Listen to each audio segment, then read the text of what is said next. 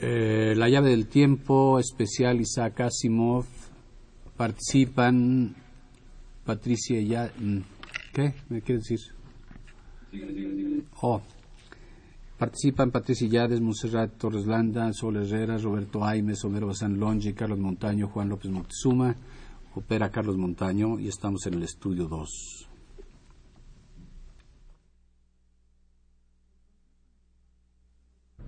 El Consejo Nacional para la Cultura y las Artes y Radio Universidad presentan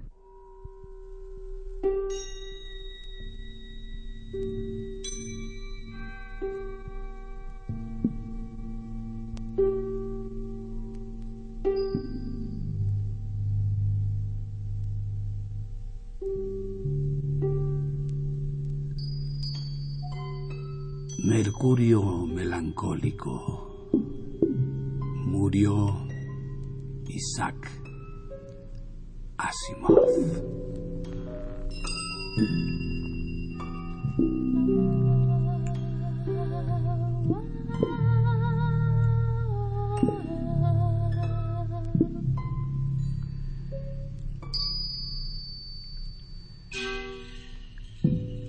He sido ávido para aprender. He sido ávido para enseñar. Isaac Asimov.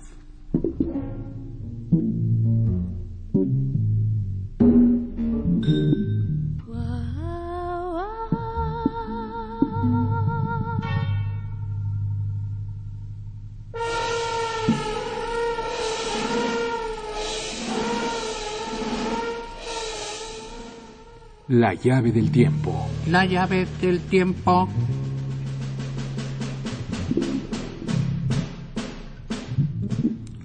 Clave del tiempo. La clave del tiempo.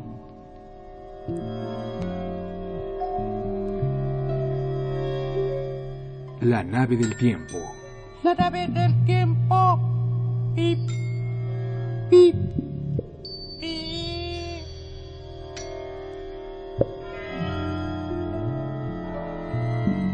El ave del tiempo. Clave del tiempo, clave del tiempo, clave del tiempo, del tiempo.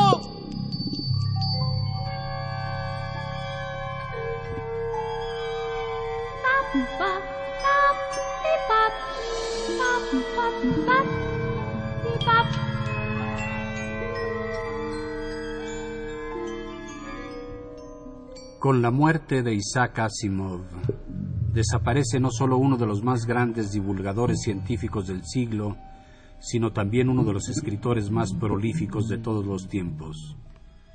Autor de libros memorables e imprescindibles, adelantado febril de una época y un futuro a construir, hoy Asimov duerme en Alpha Centauri, pero deja atrás de sí casi 500 títulos, tan diversos como su proteico y prolífico genio.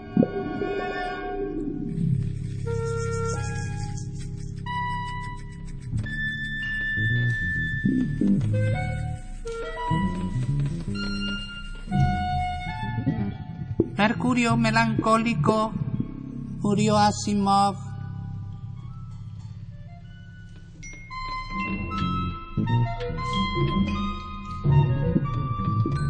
Marte melancólico, murió Asimov.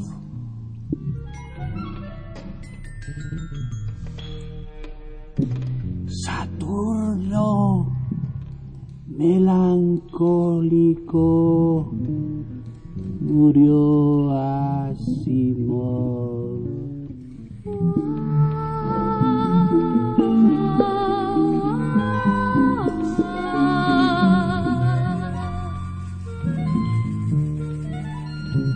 Plutón melancólico.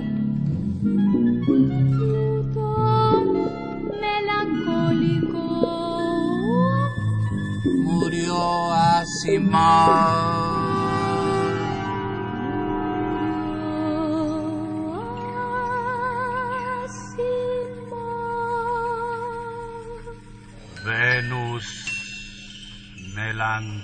Venus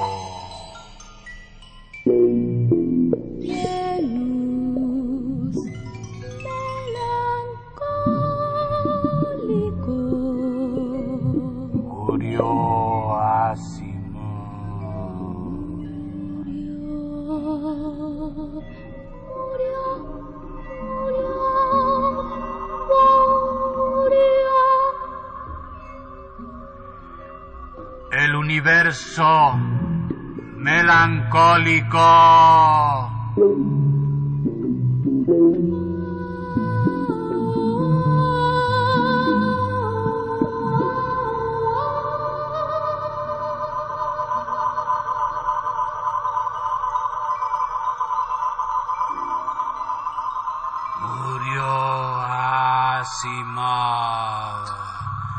Las galaxias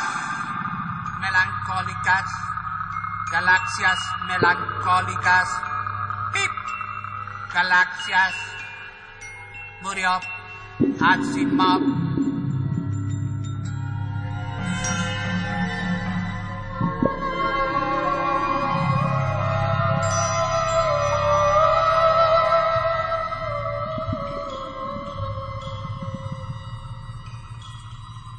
Con la muerte de Isaac Asimov, el escritor ruso, nacionalizado estadounidense, desaparece no solo uno de los más grandes divulgadores científicos del siglo XX, sino también uno de los escritores más prolíficos de todos los tiempos.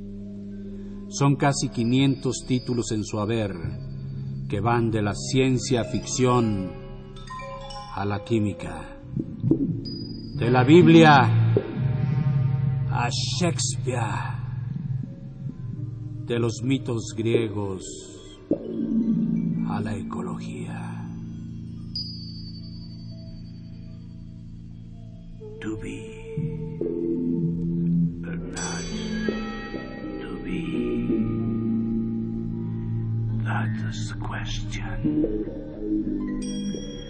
Whether it is nobler in the mind to suffer slings of the Martian fortune, of Saturnian fortune, of Venusian fortune. To die, to sleep, no more. Perchance to dream. Hey, there's the rub.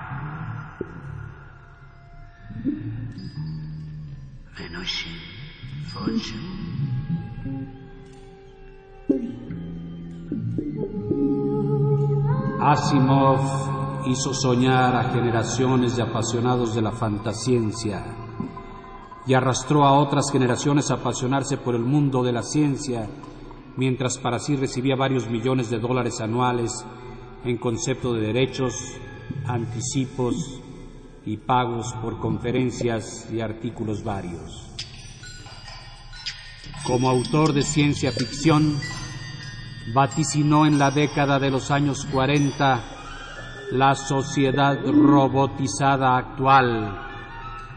En lo de los 50, la informatizada. Y en la de los 60, los avances de la medicina de dos décadas más tarde, como las minisondas que exploran el cuerpo humano.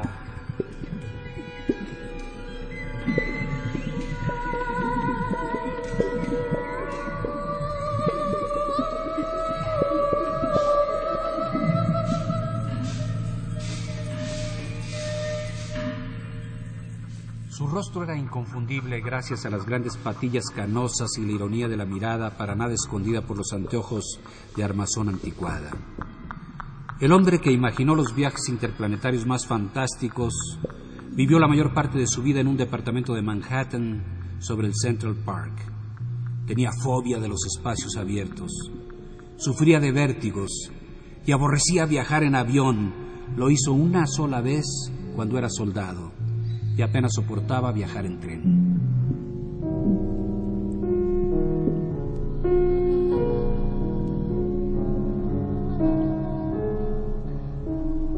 Asimov nació en Petrovichi el 2 de enero de 1920 y a los tres años se trasladó a Estados Unidos con toda su familia, la que abrió uno de esos bazares donde se vendía de todo. Desde niño demostró una voracidad por la lectura que lo acompañó toda su vida. Lograba leer los libros que estaban en venta en el negocio de su padre sin que prácticamente se supiera que estos habían sido tocados. Fue así que descubrió las primeras revistas de ciencia ficción, y en una de ellas publicó en 1939 su primer cuento, Los náufragos de la Vesta.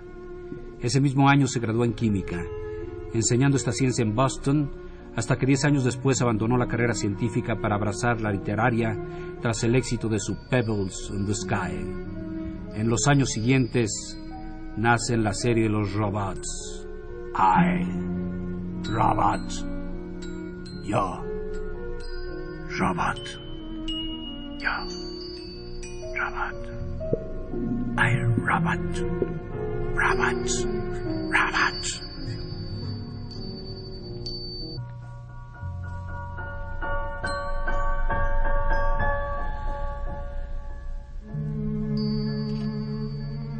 En esa obra traza las famosas tres leyes de la robótica. If you're a robot, you have to obey man blindly. You're a robot, you have to obey man blindly.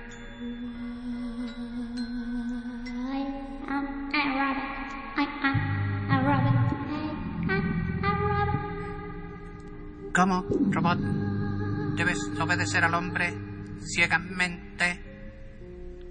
If you're a robot, you have to obey man blindly.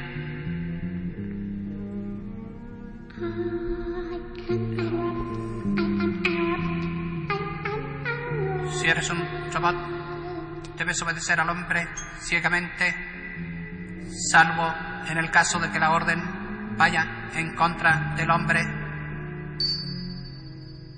You're a robot. Robot. I don't do it. I don't do it. I'm a rabbit.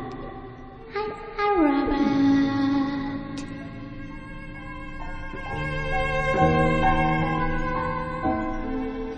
Después escribe la trilogía Fundación. Fundación.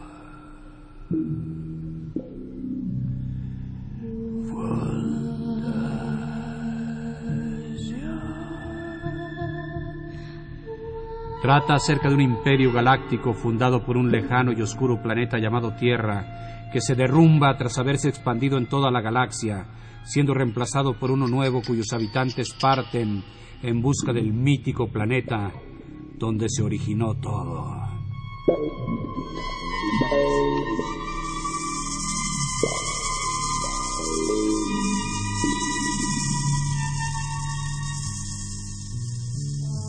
La trilogía Fundación es considerada junto con 2001, La Odisea Espacial de Arthur C. Clarke, como la mejor saga de ciencia ficción de todos los tiempos.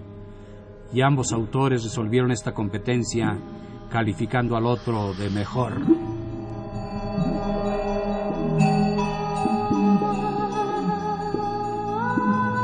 Two thousand one Space Odyssey, Arthur C. Clarke's 2001, is the best science fiction saga ever written.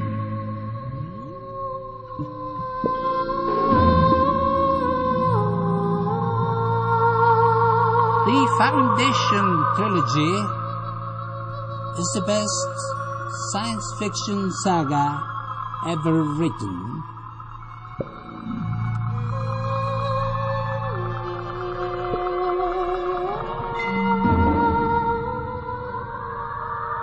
En 1969 Asimov publicó su centésimo volumen y 20 años después su cuadricentésimo, dedicando cada vez más su trabajo a la divulgación científica, biología, física nuclear, química, invenciones y cosmología.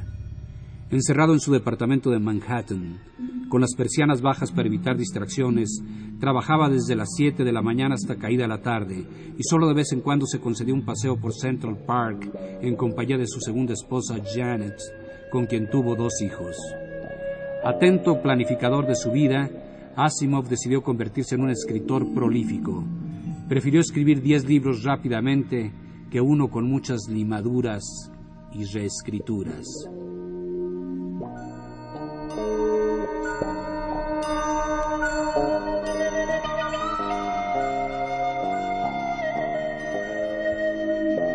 Asimov no se hacía ninguna ilusión sobre el egoísmo humano e imaginando el primer desembarco humano en la Luna ya en 1939, lo colocó en un mundo destrozado por conflictos económicos y políticos, como ocurrió en la realidad.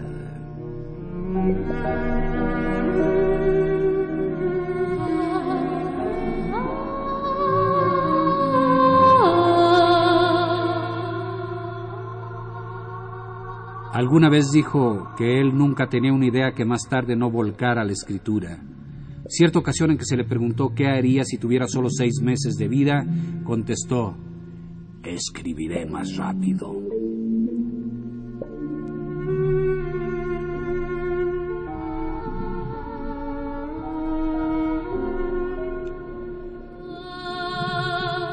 Su último libro, Asimov ríe de nuevo, fue publicado por HarperCollins la semana pasada.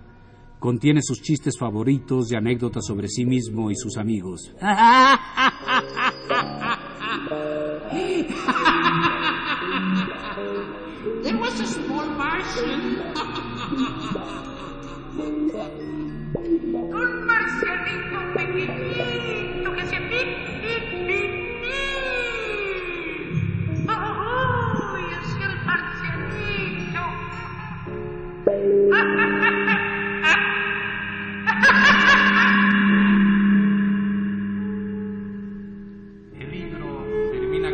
afirmación de que él ha vivido largamente. Ha ganado fama y fortuna. Y no importa lo que pase ahora. Yo he tenido una buena vida y estoy satisfecho. No hay muchos que puedan ir por ahí diciendo eso. Señala a su esposa Janet, quien dijo que no habrá servicio funerario, sino un servicio en memoria que ha sido planeado para más adelante.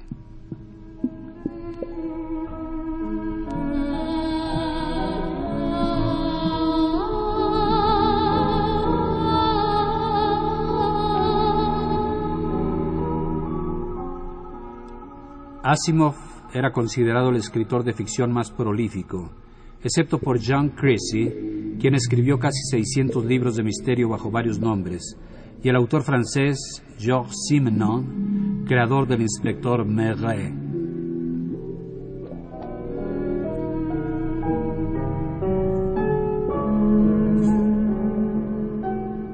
Con la trilogía Fundación 1953 ganó el premio Hugo en ciencia ficción. El autor ganó nuevos Hugos en 1982 con Foundation's Edge y cinco volúmenes de Foundation on Earth en 1986 y Prelude to Foundation aparecido en 1988.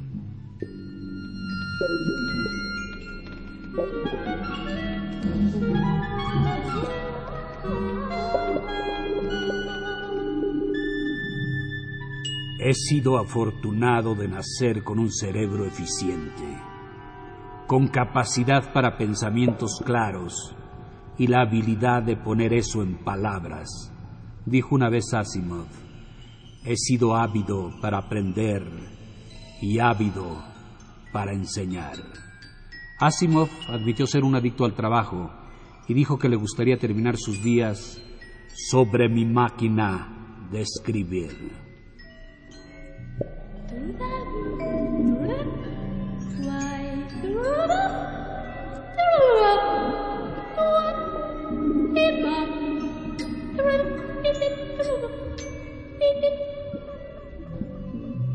Además de su amor por escribir, su otro amor era cantar con sus compañeros de la Society Gilbert and Sullivan de Nueva York.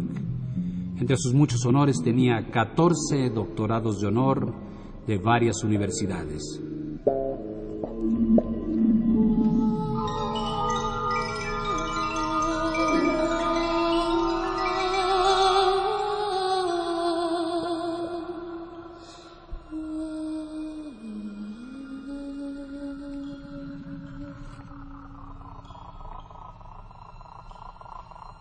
Escribió Asimov. Todos creemos que la fuerza del amor lo consigue todo. El amor lo conquista todo.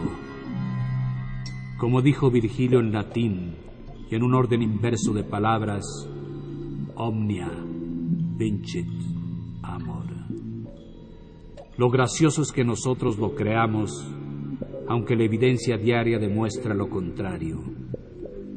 El amor es muy débil y se acaba al menor pretexto. La ambición es más fuerte. La ambición por encima del amor. Y lo mismo sucede con la necesidad de dormir, de comer, de ver un partido de fútbol, de holgazanear incluso. Cada año hay más divorcios o separaciones y la pareja que vive riñendo constantemente se supone que en un tiempo gozó del amor.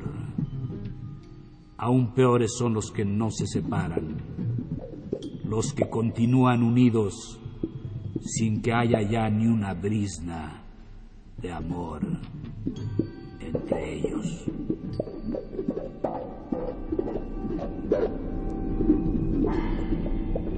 De acuerdo, hay veces en que el amor parece arrasarlo todo. En un momento de exaltado deseo, real o imaginario, casi todo el mundo ha hecho algo tonto de lo que se ha arrepentido después. Y siempre quedan aquellos que hacen el amor durante ciertos periodos y que disfrutan poniendo el bienestar de su cónyuge dentro de límites razonables, por encima del propio. Supongo que la gente insiste en que el amor lo conquista todo, contra toda realidad, porque precisamente no ha experimentado el amor. Y en los casos en que los personajes actúan como personas reales, y colocan otras cosas por encima del amor, son injuriados y odiados. Cuando Scrooge deja que su amada se aleje porque la atracción del oro le domina más, le despreciamos sin permitir que ella afecte para nada nuestro propio afán de riquezas. Cuando al final Scrooge se corrige y emprende una serie de acciones que antes de un mes lo conducirán a la quiebra, le aplaudimos, pero sin intentar siquiera imitarle. Y cuando Cyrano actúa como un increíble asno con una chica sin un solo rasgo adorable, aunque con un rostro bello, le aplaudimos también y hasta lloramos por él, si bien jamás le imitaríamos, a no ser por una cuantiosa suma de dinero. No olvidamos nuestra idea romántica del amor para admitir que hay cosas que están por encima del mismo. Claro está, el amor a Dios debería estar en primer lugar cuando la protagonista de una novela entra en un convento. No es así. El honor debería estar por encima del amor cuando el protagonista marcha valientemente a la guerra. No es así. ¿Qué otros ejemplos se necesitan? Aparte de esos ya tan antiguos.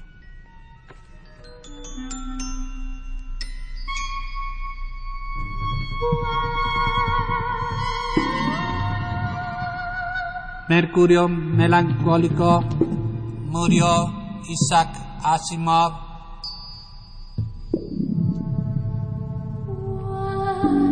Murió Isaac Asimov.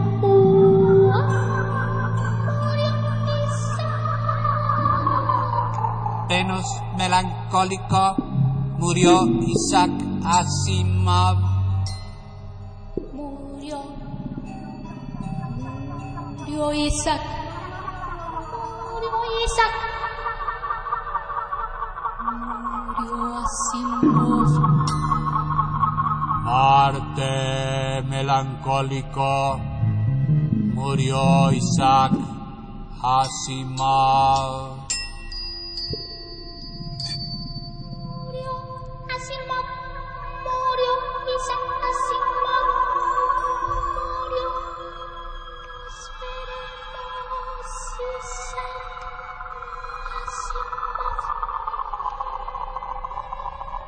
Dice Isaac Asimov.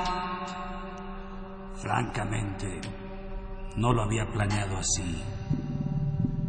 Nunca había planeado nada en mi carrera de escritor. Y ni siquiera tengo un agente que se encargue de planificar por mí. Me he limitado a ir trabajando un día tras otro, según me impulsaba el espíritu, como el idiota animado que parezco ser. Y todo, sí, todo, salió bien.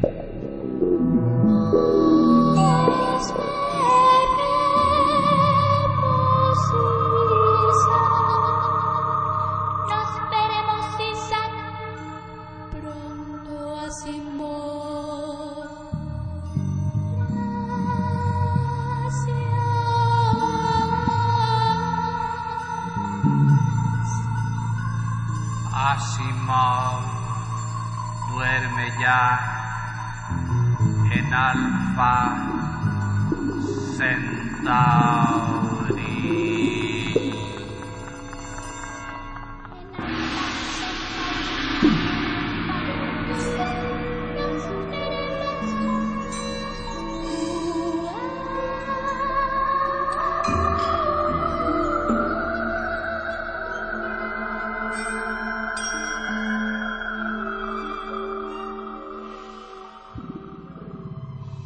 El Consejo Nacional para la Cultura y las Artes y Radio Universidad presentaron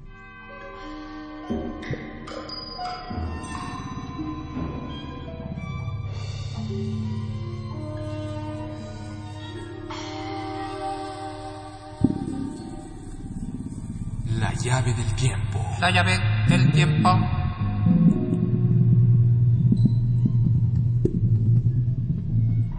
La clave del tiempo. La clave del tiempo. La clave del tiempo.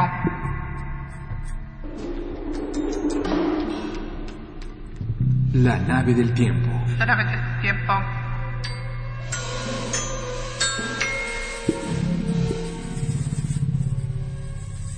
El ave del tiempo. La nave del tiempo. Oh, la nave del tiempo.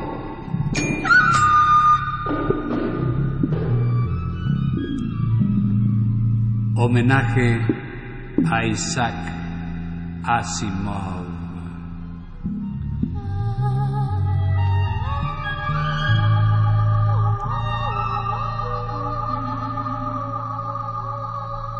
Narración, producción y dirección, Juan López Moctezuma. Juan López Moctezuma. Pip, pip, pip.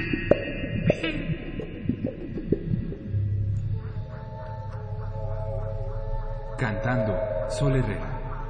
Canto, so, te, te, ta.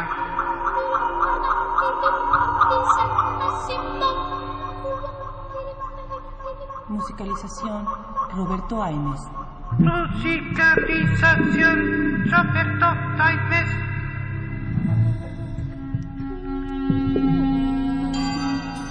Realización técnica, Carlos Montaño. Carlos Montaño.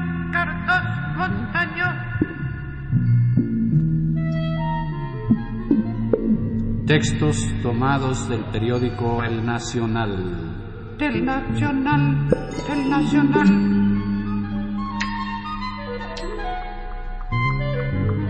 Locutoras. Monserrato Reslanda. Y Patricia Illades. Locutor, Homero Bazán Longi.